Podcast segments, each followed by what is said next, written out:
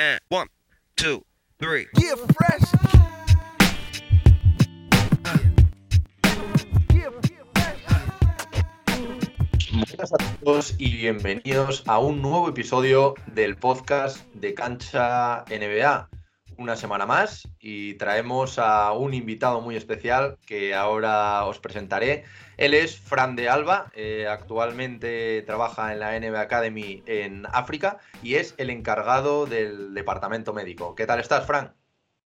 Hola Marcos, ¿qué tal? Bueno, es, es un placer estar contigo aquí en el podcast y nada, deseando hablar contigo esta, en este episodio. La verdad que es un tema muy interesante. Ya llevo un tiempo hablando con, con Fran por medio de, un amigo que tenemos en, en, común. Y bueno, como ahora él os contará, a pesar de no tener una dilatadísima de a lo mejor 20, 30 años trabajando carrera, la verdad que no, no lo has aprovechado nada mal. Y bueno, Fran, con esto ya aprovecho para que nos cuentes un poquito la introducción de, de cómo empezaste eh, y luego ya, pues bueno, a partir de ahí ya vamos construyendo hasta llegar a la, a la NBA Academy. Muy bien, eh, muchas gracias. Eh, bueno, yo soy un fisioterapeuta eh, especializado en la rama deportiva de la, de la profesión. Y bueno, desde, desde, que comencé la carrera, incluso desde antes, siempre he querido enfocar la, mi carrera al, al, alto rendimiento y a la élite deportiva. Me, siempre me gustó mucho el deporte y ahí es donde quería terminar trabajando. entonces, desde, desde, que terminé el máster de fisioterapia deportiva, se me abrió la, la puerta de, de trabajar en, en el alto rendimiento, como digo, eh, desde muy jovencito. Entonces, a pesar de tener solo, entre comillas, solamente 30 años, pero ya llevo uno, unos cuantos años trabajando en, en, el, en la élite y, y, bueno, he tenido la suerte de, de mantenerme, de, de, ir cambiando de deportes y de conocer a muchísima gente de, de muy alta calidad, profesional y personal, y eso me ha llevado a donde estoy ahora mismo aquí en la NBA Academy. ¿Y cómo empieza todo esto? Porque bueno, por lo que he estado hablando contigo, tú has pasado por voleibol, eh, hockey, has estado en China con el comité, con el comité olímpico, ahora baloncesto. ¿Cómo, ¿Cómo empieza todo esto? Cuéntanos un poco cómo surge cuando, bueno, acabas la carrera, acabas el máster, cómo empieza y, cómo llega todo esto a llevarte hasta hoy en día que estás ahí eh, trabajando para la NBA. Sí, sí, por supuesto. Así como, como resumen, cuando terminé el máster de, de, fisioterapia deportiva, al director del máster le, le, llegó eh, una, una, oferta del, de un club de élite de, de, voleibol, uno de los clubes, digamos, estandarte del, del, voleibol español, que es el Club Voleibol Teruel, eh, de que necesitaban un fisio y, y, la verdad es que tuve la suerte de que me recomendara a mí para, para la posición. Yo en ese momento estaba trabajando en una clínica, solamente llevaba un año desde que terminé la carrera y decidí dar el paso directamente a, este club de élite. Eh, fueron dos temporadas y media eh, de muchísimo, eh, en, los que las que crecí de, a pasos agigantados, porque al final es un club del que se espera mucho, del que siempre se espera que, que, ganen todos los títulos posibles. Entonces llegué allí con 23, 24 años y ya se esperaba muchísimo de todo, ¿sabes? Entonces, claro, cada, cada temporada que pasé allí para mí fueron como cinco años de experiencia profesional y bueno, a las dos temporadas y media, antes de terminar la tercera, tuve la suerte de que me llegara una oferta de, por medio de uno de mis mentores de fisioterapia, que actualmente trabaja en el, en el Fútbol Club Barcelona, eh, de una oferta en, el, en, un equipo olímpico de, de China, de, de, ciclismo en pista.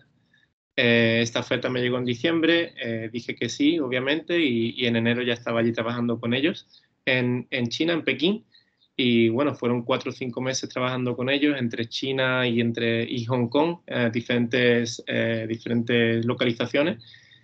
Y la cosa fue también que, que, en vez de terminar el contrato directamente de un año con ellos, lo que hice, lo que, lo que pasó es que me llamaron directamente del, del Comité Olímpico Chino para trabajar en el Centro de Alto Rendimiento de, de Pekín, que tienen ellos instalado en Pekín. Eh, me querían trabajando no solamente con un equipo, sino trabajando con atletas que seleccionaran de todos los equipos en general olímpicos que tuvieran eh, alrededor de China. Esto me dio la opción de, trabajar en multitud de deportes, porque claro, me llevaban atletas de, de remo, atletas de alterofilia, atletas de, de ciclismo, de voleibol, de todo. Y a los tres meses haciendo este, teniendo este trabajo, eh, el presidente de, bueno, uno de, los, uno de los presidentes de esta organización eh, decidió hacer un, programa que se llamaba Team China. Eh, este Team China lo que hacía era reclutar fisios y preparadores físicos de, todo el mundo para llevarlos a China y, que proporcionaran conocimiento y servicios a los atletas chinos en los diferentes deportes. Y como estaban contentos conmigo, con mi, con mi rendimiento con los diferentes atletas allí en, Pekín, eh, decidieron que, que querían que fuera yo, a pesar de, mi juventud en ese momento y de, lo poco que sabía en general, eh, el encargado de, este, de esta área, de, este área de, la rehabilitación del Team China. Entonces, de la nada, de pronto, de un mes para otro, me vi, eh, digamos, liderando un proyecto de unos 110, 120 fisioterapeutas de todo el mundo. Y claro, como imaginarás, este, este, este cambio fue un radical para mí, pero me lo tomé de forma tranquila y sabiendo que cometí muchos fallos, al final crecí eh, muchísimo en este, en este año que duró este proyecto. El proyecto se acabó abruptamente, eh, por desgracia, y es, y es, porque el gobierno chino decidió, decidió pararlo por diferentes razones. Eh, y de ahí pasé al, al, hockey sobre hielo en Rusia. Me llegó una oferta del, del hockey sobre hielo en Rusia. Aunque en España no conozcamos mucho este deporte, para los rusos es, es como el fútbol aquí, es lo más, lo más grande que hay. Entonces tú vas por las ciudades y, y lo que ves en los pósters grandes de las ciudades son los, los, los, jugadores de hockey, ¿verdad? Y, y, bueno, este club se llamaba Kunlun, eh, estamos basados en, en Moscú y, y, bueno, fue una experiencia espectacular porque el formato de la competición es muy parecido al de la NBA. Son en total 62 partidos en, unos 6-7 meses 30 equipos y, bueno, ya sabes, el típico avión privado que te lleva de una ciudad a otra en la misma noche, tienes que jugar la noche siguiente, otra vez te montas en el avión para jugar al, día siguiente y casi no entrenas, simplemente juegas, juegas, juegas. Y fue algo que me acercó mucho a este, a este formato NDA, que es el que, el que a mí siempre me ha, me ha llamado la atención. Pero por culpa de, del COVID, bueno, firmé un contrato para el segundo año, pero por culpa del COVID el proyecto se canceló también y, y bueno, gracias a un amigo que tengo eh, que, con el que estudié la fisioterapia deportiva en, en España años atrás, eh, me llegó esta oferta del Fuenlabrada de, de fútbol de segunda división y allí es donde pasé la última temporada completa, sabiendo que el fútbol no era a lo que yo me quería dedicar eh, a largo plazo. Entonces, desde, digamos, desde diciembre, enero ya estaba pensando en cuál podría ser mi, mi siguiente, mi siguiente paso y eso me llegó a, obtener estas ofertas de, la NBA Academy hasta que he podido llegar aquí. O sea que por lo que vamos, por lo que te he escuchado, tú desde ya desde que empezaste a estudiar eh, querías enfocarlo todo un poco al baloncesto y evidentemente pues un poco a, la NBA, que al final es la, mejor liga de baloncesto del mundo, ¿no? Eso es, para mí siempre ha sido, siempre ha sido, bueno, desde los 15, 16 años ha sido mi pasión. Eh, no sabía exactamente los pasos que tenía que, tomar para llegar, nadie te enseña eso, ¿no? Para llegar a la NBA, pero siempre he tenido como objetivo final, eh, nunca me ha importado que si, si es a los 50 años o a los 60 años, pero llegar a la NBA y en este caso me decidí por la fisioterapia, pues era perfecto trabajar como fisioterapeuta de, uno de los equipos NBA, entonces creo que no, no, digo que estoy cerca, pero sí que estoy en el camino correcto, ahora siento que estoy en el camino correcto ahora que he llegado a la academia. Sí, bueno, hombre, al final, ahora vamos a hablar sobre, sobre el proyecto de la NBA Academy, pero al final el proyecto de la NBA Academy es algo eh, promovido por la NBA, por el mismo Adam Silver, y al final, pues bueno, ya perteneces a la organización. Eh, a lo mejor, pues sí que te gustaría dentro de unos años poder pertenecer a un equipo, que eso ya, sería otra cosa, pero bueno, yo creo que, que estás, vamos, estás completamente metido dentro, dentro de, este, de este camino. Y una, cosa que ahora acabas de decir que, esto te surgió sobre los 15 años más o menos, eh, ¿qué, ¿qué, pasó? Porque me, habías contado que, hiciste allí creo una scholarship, creo que en Portland. Cuéntanos un poquito cómo, cómo fue todo esto, que también me, me, interesa, me interesa bastante este tema y cómo, cómo pasaste este año o, este tiempo que estuviste allí. Sí, sí, este, este fue la clave para mí. Eh, con 15, 15 años y medio recibí una beca del gobierno de España para estudiar unos cuantos meses allí en Estados Unidos. Estuve un total de dos, tres meses eh, en Oregón, en los que tenía que ir al instituto con, con mi hermano de la familia de acogida a la que, a la que llegué. Eh, mi hermano tenía la misma edad que yo y bueno, tiene la misma edad que yo y me metió en el mundo eh, del deporte estadounidense en general. Veíamos todos los partidos de todos los deportes, pero a él lo que le apasionaba era la NBA y en especial los Portland Trail Blazers y en especial Brandon Roy, que en ese momento era como la estrella, era la estrella de ese momento. Y, y bueno, eh, al principio no me gustaba mucho porque ya sabes, al principio cuando vienes de fútbol, de tanto fútbol aquí en España, pues eh, tantas paradas ¿no? durante el partido, esto y lo otro, pues al final como que no te impresiona, pero a los 3, 4 partidos ya estás completamente metido, al nivel de que cuando llegué de, vuelta a España a los 3 meses, eh, lo único que hacía era pensar en la NBA. En ese momento no era muy importante, bueno, era importante, pero no era eh, tan conocida como ahora la NBA y recuerdo que que mi padre contra, que compraba la, la, prensa, la prensa pero de, papel, los periódicos, en ese momento. No había prensa de, de internet. Y, y, solamente había a lo mejor una página, dependiendo del día, una página sobre la NBA y era solamente estadística, eran los números de cada jugador en ese, en ese partido en, especial. Y recuerdo todos los días, todas las mañanas viendo, viendo esos números, aprendiéndome los nombres de los jugadores, entonces ya tenía la NBA en mi cabeza y quería, y, sabía que, mi camino me tenía que llevar allí de, alguna forma. Y bueno, después de todos estos años, que creo que fueron como siete años, ¿no? Más o menos de experiencia hasta, hasta llegar a la, a la NBA, bueno, a, a donde estás ahora mismo. Eh, ¿cómo, ¿cómo, surge después de todo esto la oportunidad de, trabajar para la NBA Academy? Supongo que te haría una ilusión tremenda por lo, que me cuentas. ¿Y cómo, fue este proceso? Porque tengo entendido que son procesos bastante complicados, que se dilatan en el tiempo y que al final, pues bueno, como es normal, la NBA quiere a los mejores profesionales trabajando para, la liga. Eso es. Pues bueno, esta, oportunidad me llegó eh, en diciembre, bueno, no, no la oportunidad, pero el, conocimiento de que se abría una plaza en la NBA Academy me llegó en diciembre del año pasado mientras estaba trabajando con el Fuenlabrada y esto fue gracias a uno de los staff con los que trabajaba en China, una de las personas que estaban a mi cargo en ese momento, eh, que había trabajado en la Academy pero de China, eh, después de que el proyecto Team China acabara. Eh, entonces, esta persona sabía que se abría una oportunidad probablemente en la Academy de África y que, que sí, que si quería aplicar, que era el momento, porque sabía, esta persona sabía de mi, de mi pasión por la NBA. Eh, entonces, bueno, el proceso comenzó en enero, apliqué, mandé mi currículum y pasé la primera criba de, de currículums y empezamos las entrevistas.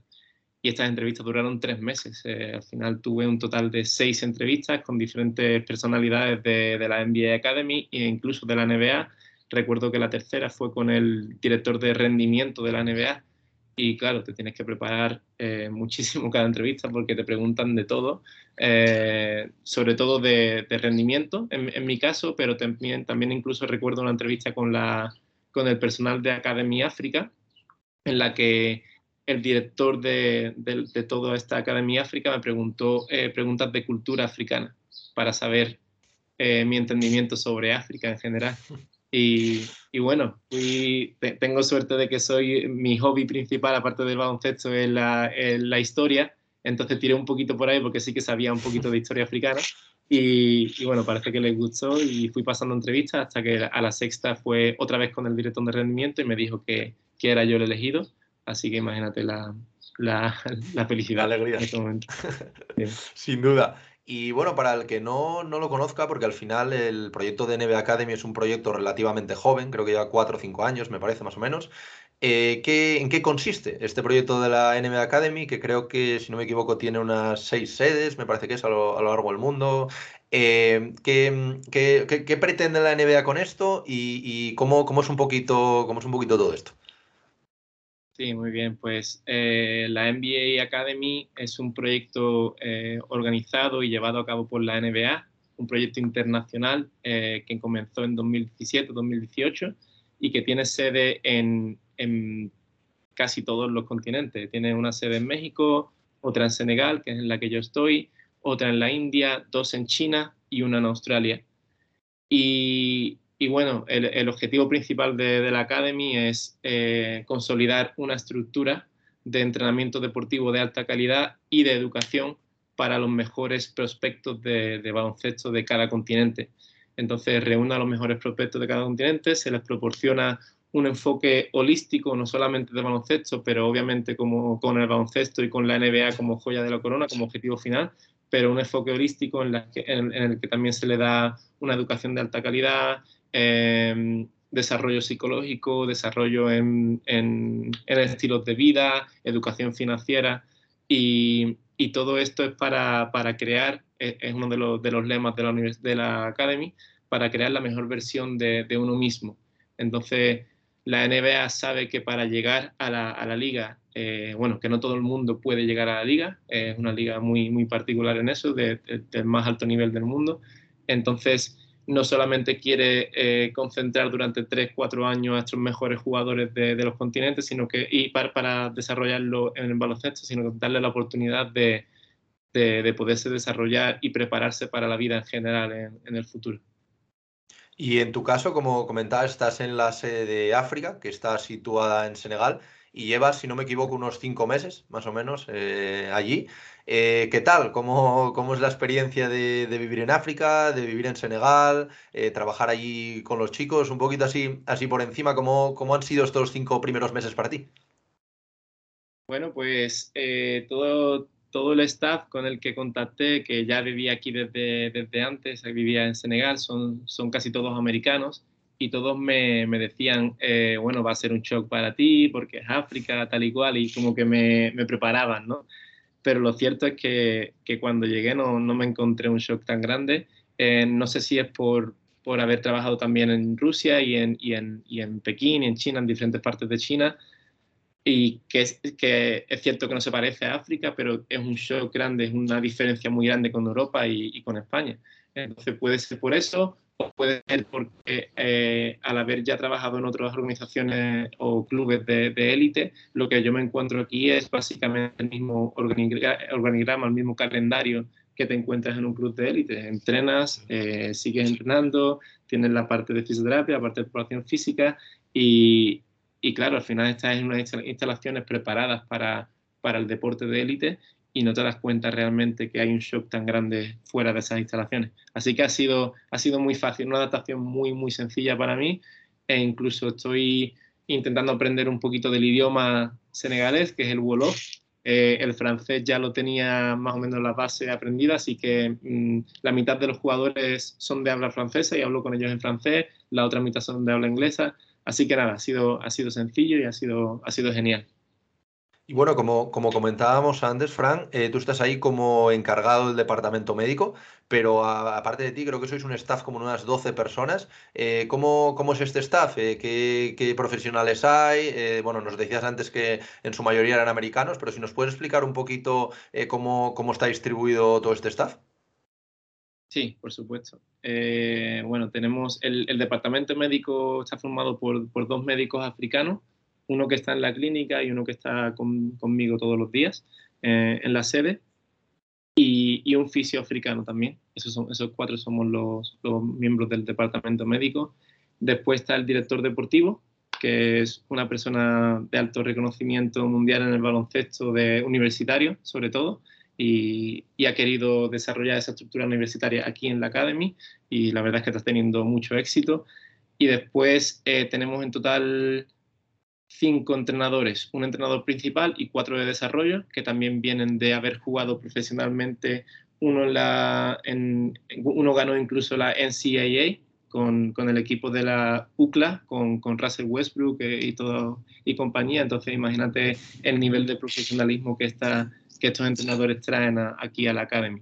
Y bueno, aparte de, este, de este, eh, estos miembros del, del, grupo de, técnicos, después tenemos un preparador físico ah, americano con experiencia en la WNBA también, así que genial. Y después tenemos una psicóloga deportiva, tenemos un, un encargado de, la academia en cuanto a la educación y cuatro profesores más y tenemos un, un analista de vídeo, vamos a tener un, científico deportivo dentro de, unos meses, así que como puedes imaginarte es exactamente igual que lo, que lo que van a encontrarse en el siguiente nivel. Entonces es esa exposición para los jugadores eh, ya a estos niveles tempranos a lo que se van a encontrar en el siguiente nivel para que después no sea un shock tan grande, además de para desarrollarlo competitivamente mejor que en cualquier otro, otro sitio. Y como comentabas, y dejando un segundo al lado el, tema deportivo, eh, también hay profesores porque evidentemente la NBA eh, da una importancia crucial al tema de los estudios, porque al final estos jugadores se están preparando para que muchas universidades quizás los puedan fichar en el futuro para luego poder entrar en la NBA. Eh, ¿cómo, cómo, es este, ¿Cómo es este tema? ¿Cómo, cómo es los jugadores? ¿Cómo si me quieres comentar, pues a lo mejor un, típico día a día del, jugador combinando estudios con, la práctica que, del deporte, del baloncesto, que al final también es lo que, lo que lleva un poco a, estos jugadores a, desarrollarse. Pero ¿cómo, cómo sería un, día a día? Sí, claro, pues un día a día básicamente es como el día a día de un student athlete de un college en Estados Unidos, de una universidad. Esa es la estructura que han querido traer y que, está, y que están llevando a cabo. Eh, entonces, eh, hay preparación física o, entrenamiento de tiro desde muy temprano, desde las 7, algunos días 6.45 de la mañana. Estamos en el, en el gym hasta las 9, más o menos.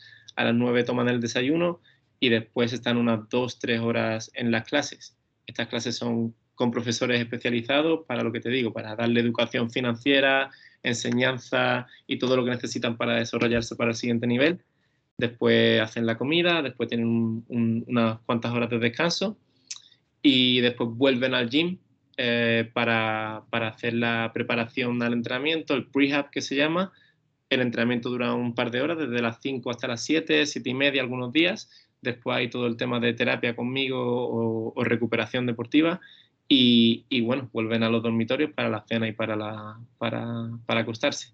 Eh, esto es cuando hay doble sesión, que suele ser lunes, martes, jueves, o lunes, martes, jueves y viernes, dependiendo de, la semana, dependiendo del, enfoque que le, que quiera montar, más, volumen, más intensidad a, los entrenamientos y demás. Cuando hay una sola sesión, pues bueno, intentamos eh, hacer esa sesión muy temprano para que después puedan, descansar todo el día o incluso algunos días les llevamos a la playa, algunos días hacemos alguna actividad eh, extracurricular, como por así decirlo.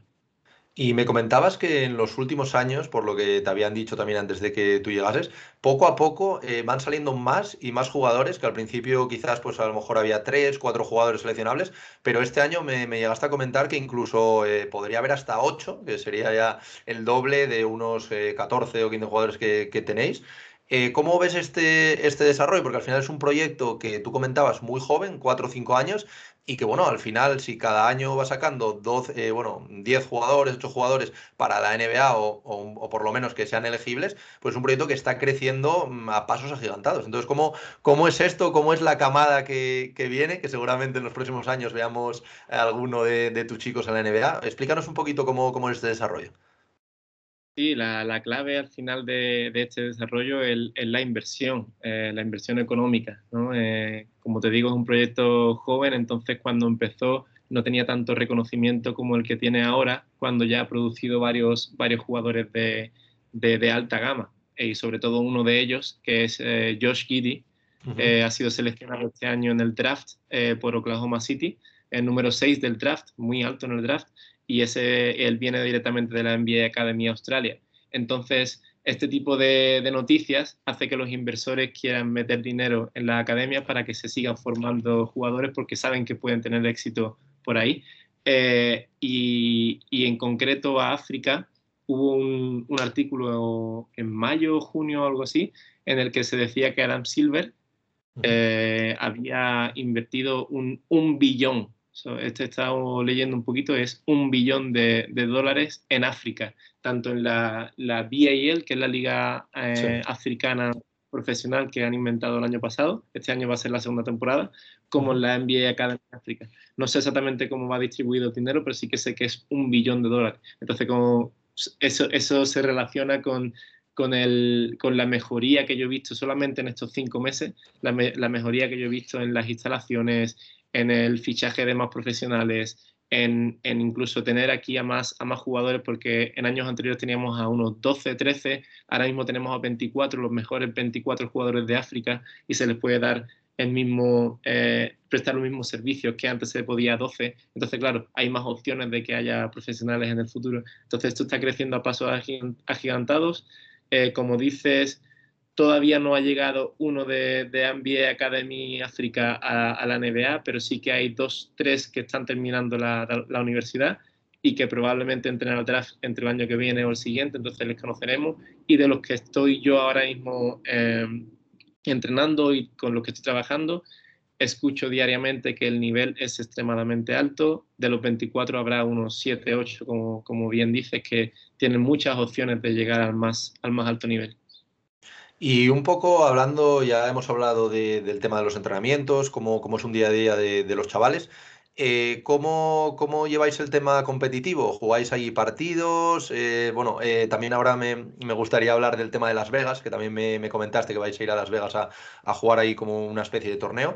¿cómo, ¿cómo, hacéis el tema de partidos para que los chavales se metan en, también en dinámica de, de competición? Eso que, ese punto que has tocado es el, el más importante y el más eh, desafiante, por así decirlo, y es que el COVID para mucho todo, eh, incluso a día de hoy. Pero sí que es cierto que se está abriendo ya varias, varios caminos para que pueda, se pueda jugar más partidos de los que se jugaba antes. Por ejemplo, eh, la semana que viene tenemos el primer partido dentro de África, vamos a, a jugar contra un equipo profesional africano de la Liga Africana. y a partir de ahí lo que se quiere jugar cada semana. Entonces, para hacerlo lo más parecido posible a un, a un equipo profesional.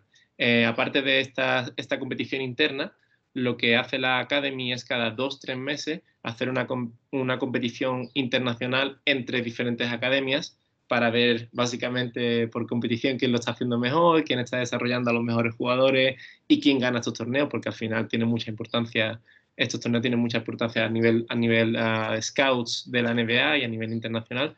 Eh, venimos de jugar un torneo, este torneo en, en México, lo jugamos la, hace, hace seis semanas y estuvimos, bueno, estuvimos allí dos semanas en México.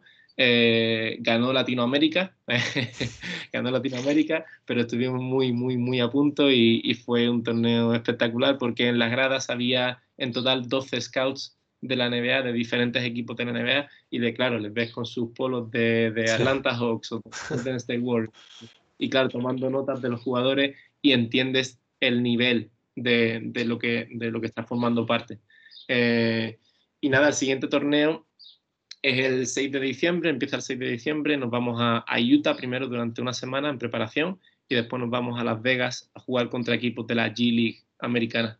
Así que aquello va a ser también algo, algo muy grande y muy especial. Y, además me comentabas que también lo va a retransmitir eh, la NBA TV, eh, o sea que al final, pues bueno, son torneos que cada vez, o por lo que, por lo que veo, se le da más, más empaque y, al final, pues bueno, poco a poco eh, yo creo que se os da esta visibilidad que, como tú comentabas, quizás hace unos años no había tanto y que bueno, ahora también lo que, lo que decías antes, el tema de Josh Gidey en el puesto número 6, yo creo que también nos viene muy bien. Eh, seguramente en los próximos años veremos a alguien de la NBA Academy de, de África por, ahí en los primeros puestos. Así que, así que fenomenal. Y una, una cosa que también quería, quería saber un poco. Eh, antes hemos hablado de, del día a día de un jugador. Pero, ¿cómo es el día a día de Fran? ¿Qué, ¿Qué, hace Fran? ¿A qué hora se levanta Fran? ¿A qué hora se acuesta Fran? ¿Y qué, es, lo que, hace como, como encargado médico? Bueno, pues mi día a día es como, me repito un poco, pero es como, el que vivía antes en otros equipos profesionales. Al final intento llegar una hora antes que los jugadores allí para preparar todo lo que, todo lo que voy a hacer durante ese día. Durante esa hora lo que hago es tener eh, meetings con el entrenador, o con el preparador físico para decidir qué es lo que vamos a hacer con ciertos jugadores que a lo mejor o están lesionados o están quejándose de algún tipo de dolor o queremos simplemente enfocarlo de forma distinta esa semana o ese día para ese entrenador. Entonces, esa primera hora de, de 6 a 6.45 de la mañana es meetings y saber más o menos cómo vamos a enfocar el día. Y eso intentamos hacerlo casi todos los días. Eh, después empiezan a llegar los jugadores, empiezo con hacer la, la activación, muchas veces la llevo yo, muchas veces la activación la lleva el preparador físico. Eh, empiezo con los vendajes eh, y después, bueno, empiezan a entrenar. Estoy yo allí con ellos, eh, asistiendo en lo, en lo, posible. Cuando terminan es cuando se van a, desayunar y demás. Ahí tengo la mañana, el resto de la mañana libre. Muchas veces me quedo allí en el mismo, en el mismo establecimiento para seguir hablando con los entrenadores y seguir organizando cosas. Y otras veces lo que hago es bueno, venir a casa y descansar un poco. Y por la tarde igual, en vez de una hora antes, intento llegar dos horas antes porque una hora antes llegan los, los jugadores o que están lesionados o con los que quiero trabajar. Y, y, con ellos paso esa hora completa hasta que llegan los demás, empieza el calentamiento, activación, que también lo llevo yo muchos días. Y cuando acaba el entrenamiento pues llevo la, lo que se decía antiguamente como estiramiento, pero que ya se ha convertido más en recuperación activa de los jugadores, cada día hacemos algo, algo distinto. Y, bueno, se acaba el día y a, casita. En, los fines de semana eh, normalmente trabajamos el sábado hasta, hasta mediodía. Y algunos, algunos fines de semana lo que he hecho es irme a Dakar a visitar la ciudad, que está a una hora de aquí, o, o incluso irme a hacer surf, porque aquí hay una, una, playa muy buena para hacer surf, aquí en el mismo Sali, que es donde está la, la academia, y bueno, utilizo los fines de semana para, para desconectar un poquito. ¿Y cómo, cómo, llevas un poco esta, esta evolución de hacer lo que cuentas, siete años de pasar de, bueno, estudiar fisioterapia, también hacer tus, tus másters en especialización deportiva, pero ahora eh, de ser fisioterapia justo cuando sales de la universidad, o sea, fisioterapeuta, perdona, ahora llevar un departamento, estar dentro de un staff, sobre todo lo que tú comentabas, tan profesionalizado que al final parece un poco que estás en un, en un equipo de la NBA. Eh, ¿cómo, ¿cómo, llevas esto? El tema también de la responsabilidad, eh, ¿cómo, cómo, cómo, se lleva esto? La verdad es que es una buena pregunta. Eh, no sé muy bien cómo me he desarrollado de, de, la forma en que me he desarrollado, pero sí que, sí que es cierto que todo pasa por algo y, ese primer contrato que tuve con un club del que se esperaba mucho y yo tenía 23 años me hizo crecer mucho. Después pasó lo de China eh, y, claro, lo que, lo que te digo, eh, liderando a tantísima gente, algunos incluso de 20 años más de experiencia que yo y tener que tener reuniones con ellos para decirle, no para decirle lo que tienen que hacer obviamente, pero sí para, para organizar un poco cómo, cómo es la vida de cada uno y demás. Eh, me hizo al final desarrollarme muy rápido y, y muchísimo. Y bueno, la clave, eh, yo creo que la clave para, para el, llevar esta, este trabajo que tengo ahora con tranquilidad y de la mejor forma posible es el contacto que he tenido con, con, fisioterapeutas, athletic trainers, que es el tipo de fisioterapia que hay en Estados Unidos, por así decirlo, eh, de todo el mundo. He tenido contacto con fisioterapeutas australianos que tienen un nivel tremendo, fisioterapeutas ingleses, eh, sudamericanos, sudafricanos, eh, cuando estuve allí en China.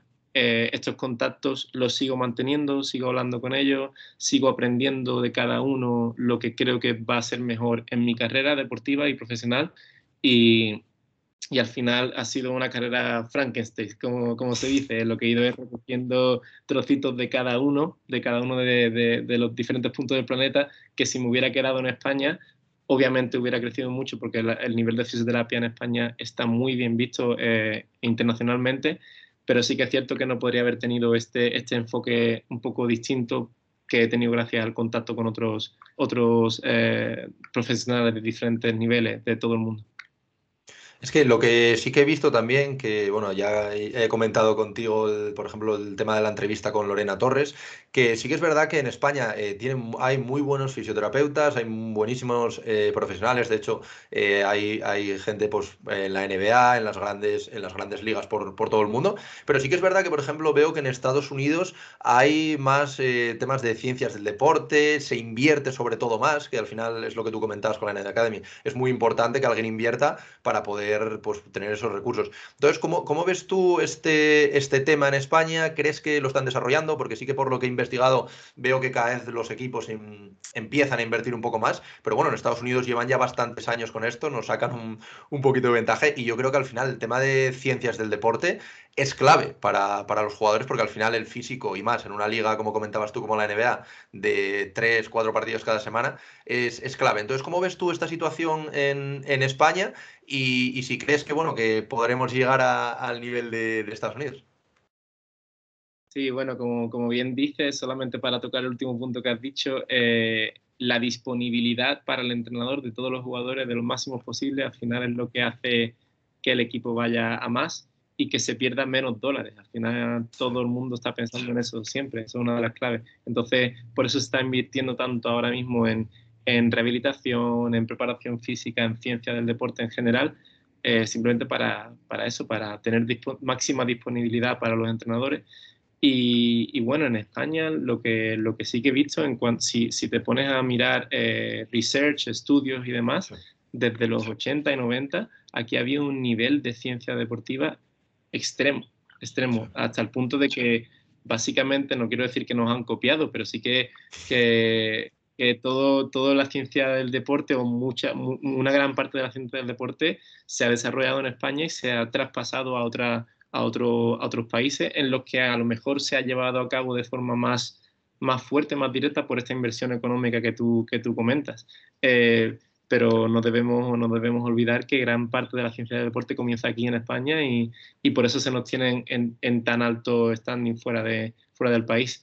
Eh, creo, por lo que he visto cuando estaba trabajando en Fuenlabrada, por ejemplo, en el Club Bolívar Teruel, que las cosas se hacen muy, muy bien en general, pero que hay ciertos puntos que se deben, que se deben claro, eh, mejorar y, y, para ese aspecto se necesita apostar más, eh, más invertir más por esta mentalidad de máxima disponibilidad en vez de más fichajes y más fichajes para intentar tener a los mejores jugadores, intentar desarrollar y tener disponibles a, a, los jugadores por el mayor tiempo posible. Eso es lo que se ha demostrado con ciencia, que es lo que hace que los equipos sean exitosos al final. Entonces, ese cambio, ese cambio desde la dirección deportiva de los equipos en España tiene que pasar todavía, seguro que ha pasado en muchos de los equipos, pero es más importante la máxima disponibilidad que, que el seguir fichando y fichando y fichando.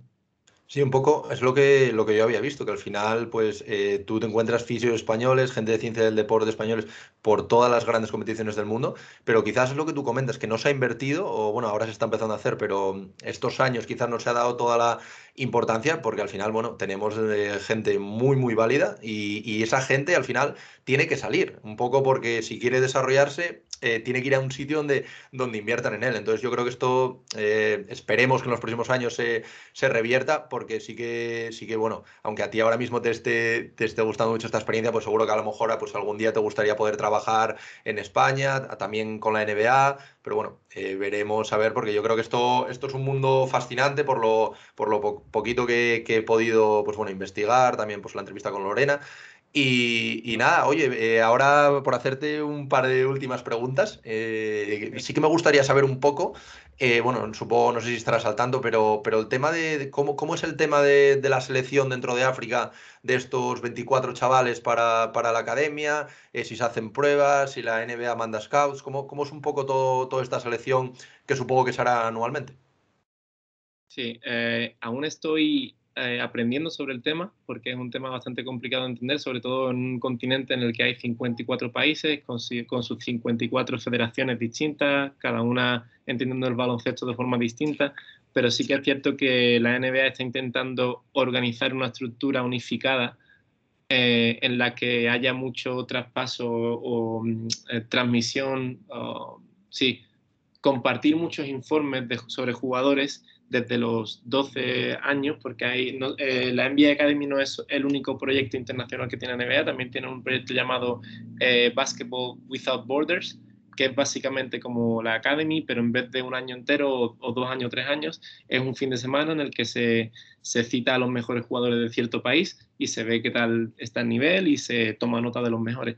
Pues todos estos informes van, van, se van transmitiendo de un sitio a otro, eh, van llegando a las oficinas de la NBA, también llamadas entre scouts, también llamadas entre directores deportivos de, las federaciones, hasta que se consigue intentar dar con los 24 no mejores jugadores, pero sí con mayor proyección para llegar al final al máximo objetivo que, que es la NBA. Entonces sé que es un proceso, complejo por el hecho de ser un continente tan grande y en el que hay tanto amor por el baloncesto, pero sí que sé que, que se está consiguiendo mejores eh, resultados que hace 3, 4 años por la visibilidad de la que hablábamos antes que se le está dando a la NBA y a la marca NBA en el continente por primera vez.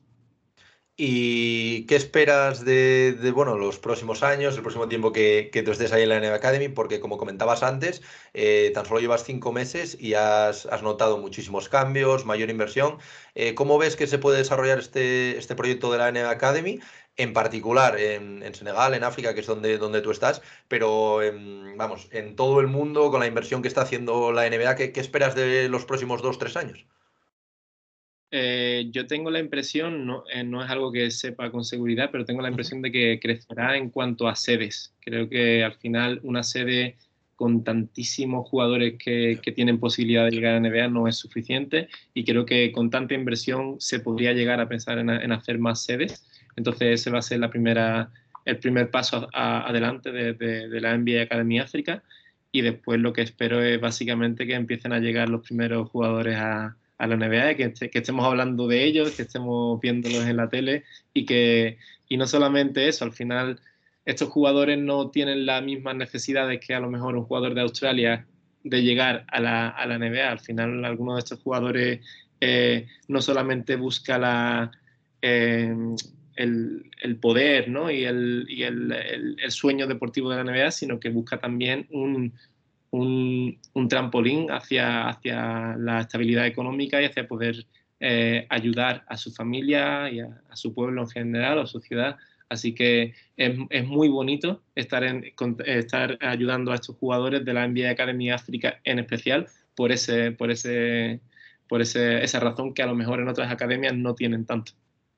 Sí, la, verdad que iba, iba justo a, a comentártelo ahora, que yo creo que al final, bueno, pues viendo un poco la localización de estas NBA Academy, eh, yo creo que quizás la más crítica, por llamarlo de alguna manera, es la de África, porque al final es pues donde hay mayores desigualdades, donde quizás los jugadores ya no necesiten solo a nivel deportivo, sino a nivel familiar, a nivel estabilidad. Entonces, para ti, eh, ¿cómo, ¿cómo, es un poco esto trabajar con los chavales que a lo mejor tú ves que vienen pues de una pobreza extrema, que, que ven como en el baloncesto... Eh, la única salida. Eh, al final supongo que será una experiencia ya no solo en tema profesional, sino a nivel personal súper enriquecedora. ¿Y cómo, cómo estás viviendo esto en, el tiempo que llevas ahí? Pues sí, es una buenísima pregunta. Estoy, eh, eh, como dices, una experiencia muy enriquecedora porque es la primera vez que me encuentro cara a cara con este tipo de, situaciones. no voy a hablar personalmente de cada jugador, pero sí que hay algunos jugadores que vienen de, de situaciones muy, muy, muy, muy, muy complicadas entonces, ellos eh, básicamente les tengo que educar en explicarme, por ejemplo, cuando, me, cuando tienen dolor o cuando no, cuando pasa algo, cuando no, porque para ellos es continuar, continuar, continuar, les da igual si tienen dolor o si se sienten cansados, ellos solamente tienen un objetivo en la cabeza, eso obviamente les va a ayudar en el futuro porque son absolutas máquinas del, del deporte, pero sí que es cierto que hay que educarles para cuando lleguen al siguiente nivel que sepan cómo, cómo se hacen las cosas. Y, y, por eso estoy aprendiendo muchísimo. Una de las claves ha sido eh, que la, eh, psicóloga deportiva que han, que han, fichado es senegalesa, pero estudió sus cuatro años de carrera en, en, Estados Unidos, entonces perfecto. Eh, y cuando, cuando llegó me junté mucho a ella y me explicó muchísimo de, la, de las situaciones diferentes que, que, los jugadores viven y eso me ha ayudado también a enfocar a mí mi trabajo de forma distinta, porque no es lo mismo tratar a un jugador que está viniendo de esta situación que a otro jugador que viene de una situación completamente diferente. Entonces, estas situaciones, este, este complejo biopsicosocial es, muy, muy importante para mí de entender, sobre todo en una situación como esta de África. Eh, bueno, Fran, pues eh, yo creo que vamos más o menos a, ir acabando. Yo creo que hemos tocado eh, todos los, puntos que queríamos tocar. Has explicado todo, todo el proyecto de la NBA Academy, que me parece algo fantástico que está haciendo la NBA, en tu caso, pues en, ahí en Senegal. Y, nada, oye, solo quería volver a reiterarte las gracias por haberte pasado por aquí, que bueno, como, como comentas también estás bastante atareado todos los días.